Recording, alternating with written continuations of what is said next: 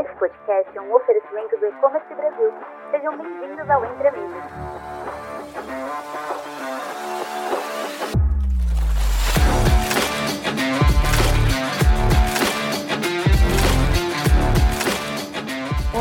Eu sou a Viviane Celuan, especialista em e-commerce. Atualmente sou Head de Business Strategy da InfraDigital, a unidade de digital da InfraCommerce. Sejam todos muito bem-vindos a essa edição do podcast Entre Amigos, desenvolvido pela InfraDigital e o E-Commerce Brasil. Nesse episódio, recebo importantes profissionais que estão se destacando no segmento de Web Analytics e CRO e estão ampliando seu conhecimento quando o assunto é Google Analytics 4, o GA4. Aqui comigo estão Felipe Barroso, Head de CRO da InfraDigital, e Sayonara Dias, especialista em Web Analytics da InfraDigital. Sejam bem-vindos, muito obrigada pela presença de vocês. Oi, Vivi. É um prazer estar com vocês. Agradecer aí o convite do E-Commerce Brasil também. Oi, Vivi. Oi, pessoal. Muito obrigada pelo convite. Muito honrada de estar participando. Legal, pessoal.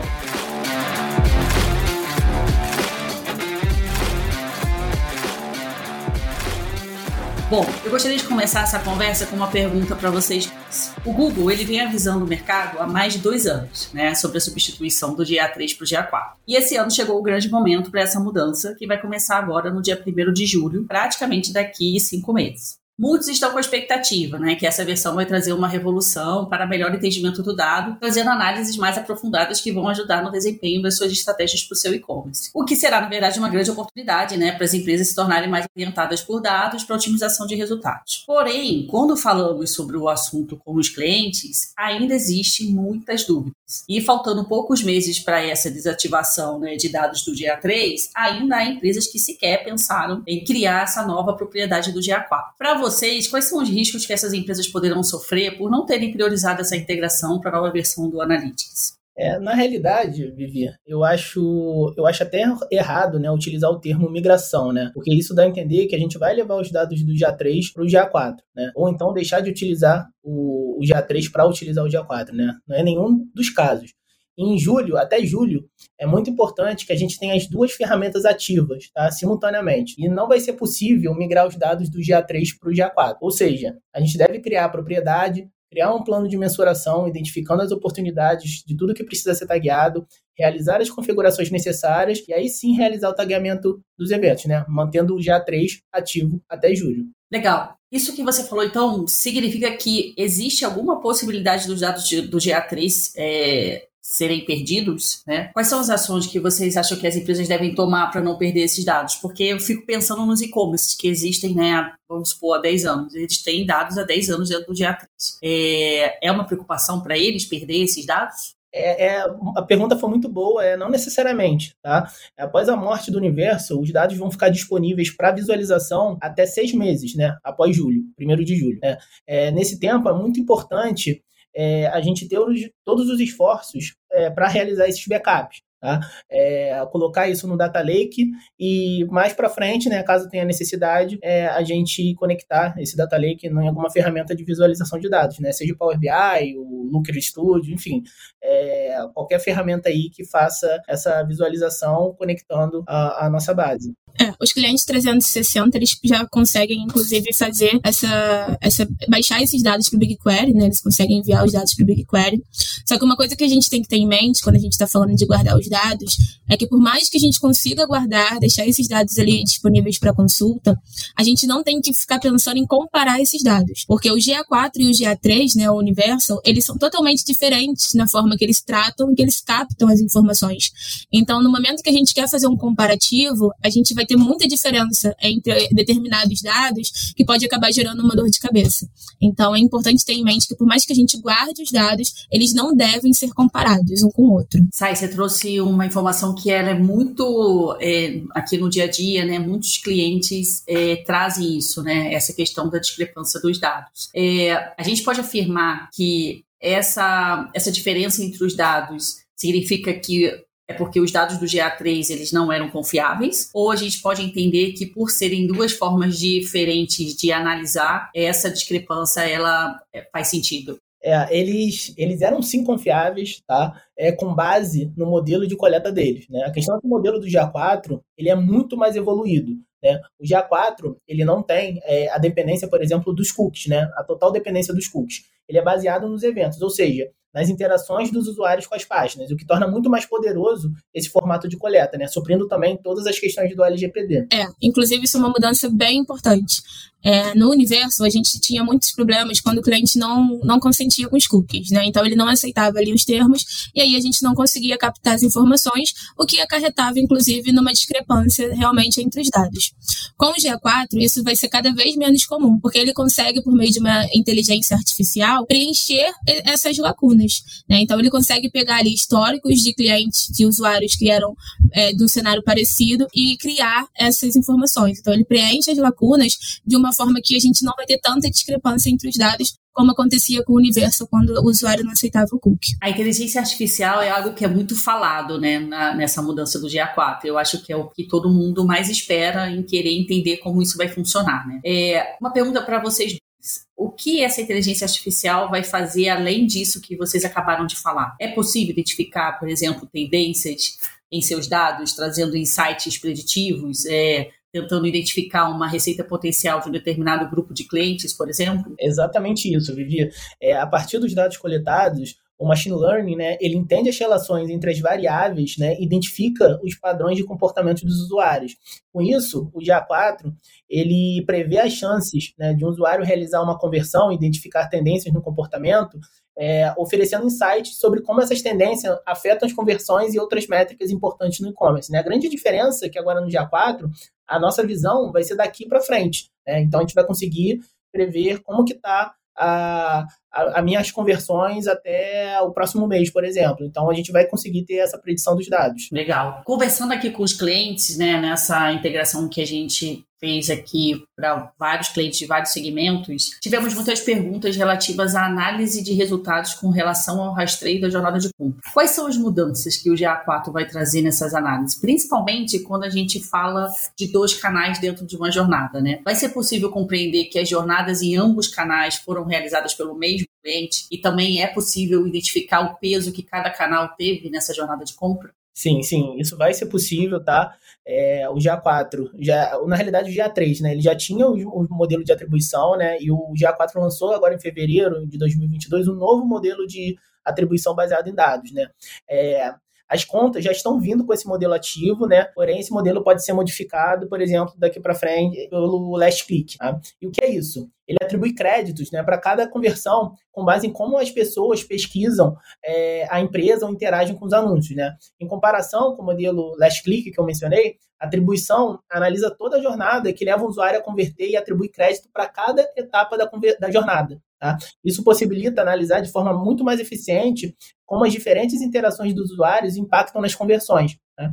É, isso também ajuda a identificar muitas oportunidades para melhoria em estratégias de marketing, alocar o orçamento de forma muito mais efetiva, ajudando a maximizar os, os, o desempenho das campanhas. Enfim, existem diversos benefícios aí que a gente pode ter em relação a esse novo modelo de atribuição. É, e o interessante também é que bem, é bem mais prático a gente utilizar o modelo de comparação, né, para comparar um modelo de atribuição com outro. Então, por exemplo, a gente tem cenários onde a equipe de mídia tem muita dificuldade em mostrar para o cliente, por exemplo, a eficácia do Facebook. Porque o cliente reclama que investe bastante no Facebook, mas quando abre ali o GA para poder analisar os resultados, não, não fica feliz com a quantidade de conversão. E aí agora é muito fácil a gente pegar ali, fazer um, um comparativo do modelo de atribuição e mostrar para esse cliente, por exemplo, que o Facebook ele funciona muito bem como uma mídia de atração, porque quando a gente olha por primeiro clique, ele acaba sendo ali uma das primeiras mídias, né, com, com os melhores resultados. Então a gente consegue fazer esse comparativo entre esses modelos, né, o que é muito importante. E, e uma coisa que, que vale a gente levantar quando a gente está falando de análise também é sobre o agrupamento de canais. É muito comum que os clientes, quando abrem o GA, eles olhem os resultados por canal. No GA3, a gente tinha alguns problemas apesar dele permitir que a gente configurasse o grupo de canal, é, muita gente não fazia essa configuração. Então, algumas mídias, como por exemplo afiliados, ou até um próprio QR Code que era usado em algum ponto físico, não tinha, não era realizada uma configuração adequada, né? Não criavam as UTMs e aí isso acabava indo para o canal outros. No GA4 a gente não consegue configurar os canais. A gente precisa seguir a listagem que o próprio Google deixa para gente lá no manualzinho deles. E lá a gente consegue ver que a lista é bem grande, ela abrange bastante origem, bastante mídia. Só que se a gente não seguir, a gente não pode confiar nessa visualização por canais. Eu sempre indico, desde o dia 3, que a gente visualize por origem mídia, né? Mas sabendo que há clientes que não gostam dessa visão, que já têm o hábito de olhar por canal, é importante ter isso em mente e trabalhar muito bem para fazer o tagueamento de forma correta. Legal. É, o tagueamento, né, ele é a parte mais importante de qualquer e-commerce, né? Eu costumo dizer que é o coração. Se você não tiver, né, tudo muito bem tagueado, né, sai como você explicou, você não, não tem ali a direção certa, né, para onde o seu carro tem que seguir. É, falando sobre análises, Barroso, é, sabemos que ao identificar o ponto exato da jornada de compra em que o cliente se encontra, fica muito mais simples definir as estratégias adequadas ao perfil do lead, né, ao perfil do público que entra no teu site. Com essa nova versão do GA4, como que fica a questão do desenvolvimento de dashboards é, da, com essa integração do Locker Studio com o GA4? É, o GA4 ele possui a função explorar, que é uma, até uma grande mudança dentro da, do painel dele, né, do, da interface, e a gente pode criar visões com gráficos e dados de forma bem personalizada. Tá? diferente do GA3. É, porém, a gente sabe aí da importância do, e o poder do Locker Studio para o mercado. Né? É, nem todas as métricas do GA4 estão hoje dentro do Locker Studio. Né? É, o Google informou que está trabalhando para disponibilizar todas essas métricas, mas ainda não tem uma previsão de quando isso vai acontecer de fato, é algo que está todo mundo aí bem ansioso é, para poder utilizar de forma aí full o Locker em cima do GA4. Os relatórios que a gente consegue fazer no Explorar, eles são bem completos, né? A única diferença que as pessoas podem sentir é que a gente não consegue fazer comentário. A gente sabe que quando a gente está enviando ali um dashboard de resultados para o cliente, ele, é por mais que a gente indique que não precisamos comentar porque vamos apresentar, eles sempre pedem para deixar os comentários ali gravados, porque eles vão salvar aquela apresentação. Então, como é que eu costumo fazer? Eu tento integrar com, com, com o Locker o que a gente já possui e o que a gente não possui eu acabo setando na mão, ou por meio de planilha, ou eu acabo criando uma métrica ali, entre aspas, criando uma métrica, né? E preenchendo com a informação que eu preciso.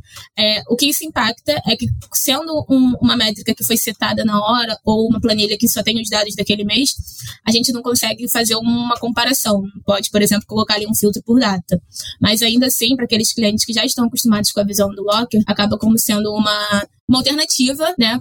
Enquanto o Google não complementa aí com todas as integrações. Legal. E o teste AB? Né? Todo mundo também usa muito o teste AB para as análises, né? E o Optimize é a ferramenta que é mais usada para esse recurso para rodar os testes, né? Mas o Google também informou recentemente que a plataforma ela vai acabar em setembro. E aí, essa funcionalidade do Optimize, ela vai ou não vai para dentro do GA4? Não, é, os testes não vão poder ser realizados via o GA4, né? Porém, o Google já está estudando algumas integrações com plataformas de terceiro. Então, assim, a sugestão que eu dou, se a pessoa vai começar a realizar algum teste AB por agora, é já procurar alguma outra ferramenta do mercado e não usar a própria do Google. E as ferramentas, vocês podem sugerir alguma? É, algumas ferramentas que nós trabalhamos aqui na Infracommerce, né, que podem ajudar a suprir a ausência aí do, do Optimize, é o VWO, né, e lançou agora uma versão free para até 50 mil usuários testados, e a OmniConvert, né, que é uma ferramenta aí de Customer Analytics, mas também tem toda essa parte de personalização e testes e o Optimize fazia. E agora a gente tem o tal assunto do BigQuery, né? É, que também é muito perguntado é, pelos nossos clientes aqui. É, muito foi falado que o Google não irá armazenar os dados, igual é feito no GA3. É, falam que você poderá ver os dados né, gratuitamente durante 14 meses, é, que de novo né, vem aquela questão de e-commerce que já são digitalizados há muito tempo, como que eles já estão bem habituados a ler os dados, é, fica aquela preocupação, né? Depois de quatro meses, eu perco ou não perco os dados, né? E como que vocês enxergam isso? O BigQuery vai realmente ser de fato uma solução, né, Big Data que o Google traz para esse armazenamento? Como que vai funcionar isso na prática? Essa questão dos 14 meses, ela vai ser aplicada mais nos relatórios personalizados, né? Que é o que a gente chama ali dentro da interface de explorar. Os relatórios padrões, né, que o Google já possui ali, a gente vai conseguir ainda fazer um comparativo a partir de 14 meses. Ele não vai restringir tanto assim essa restrição de 14 meses ela é aplicada mais ao explorar. Legal. Bom, bom papo, pessoal. Em resumo, deu para entender que com o GA4 a experiência do usuário é mostrada do início ao fim. como especialistas, né, e vivenciando no dia a dia a integração do GA4 para vários clientes vários segmentos, o que cada um de vocês é, mais gostou nessa ferramenta até agora? Podem compartilhar aí mais dicas e precauções para os nossos clientes que já iniciaram essa integração é, da nova versão do GA4? É, uma coisa que eu gostei bastante, que dava muita dor de cabeça no, no universo, é quando a gente fala de funil, né? É, no universo, quando a gente configurava o funil, a gente só conseguia ver dados a partir da data de configuração. E acontecia dos clientes chegarem já com GA ativa há dois, três anos, mas nunca tinham ativado os, o funil. No dia 4, a gente consegue ter dados anteriores, né? Se eu crio o funil hoje, por exemplo, mas os meus eventos foram criados em novembro, os meus eventos que eu vou ler no funil, como evento de visualização de produto, adição ao carrinho, evento de compra, se eles foram criados em novembro, mesmo que eu crie o meu funil hoje, eu vou conseguir visualizar os dados. Então, isso vai, vai ajudar bastante nessa dor que os clientes têm de, de, de fazerem a configuração do GA, mas não configurarem ele como um todo, né? A gente vê isso acontecendo bastante. Eles ativam GA, se preocupam com os eventos de compra e pronto, não fazem mais nada além disso. Até por isso que a gente fala da importância do, do plano de mensuração. É, agora, a dica que eu dou para quem já tem, né? Para quem não tem, é, tem que ter, corre corre quanto tempo. E para quem já tem, é que comece a usar, comece a fazer as análises, comece a explorar realmente a ferramenta, porque daqui a um tempo a gente não vai conseguir ficar olhando para o GA Universal. Então, quanto mais a gente se adaptar, quanto mais a gente entender a, a plataforma, melhor, tanto para as análises quanto para as rotinas aí do dia a dia. Perfeito. É da minha parte, é, acho que toda essa parte do machine learning, né, previsibilidade de tendências, conversões, foi um ponto que me ganhou muito. Né? A possibilidade de podermos passar informações ilimitadas dentro dos eventos também vejo com muitos bons olhos. É, isso ajuda muito a enriquecer as análises, é, coisa que a gente era bem limitado no GA3, agora a gente está conseguindo ter passar mais informações até para o aprendizado em máquina, né? É, trabalhar melhor, é, eu, eu acho isso excelente. Então, para mim, esse daí foram os principais ganhos aí do, do GA4, entre muitos outros, né? Legal, muito legal o nosso papo. Chegamos ao fim aqui de mais um podcast. Muito obrigada pela participação de todos nessa conversa. Ficamos felizes em poder compartilhar um pouco do nosso conhecimento do mercado. Infradigital está à disposição para ajudar os e-commerce que ainda possuem dúvidas sobre o GA4. Muito obrigada e até o próximo episódio. Valeu, gente. Valeu, pessoal.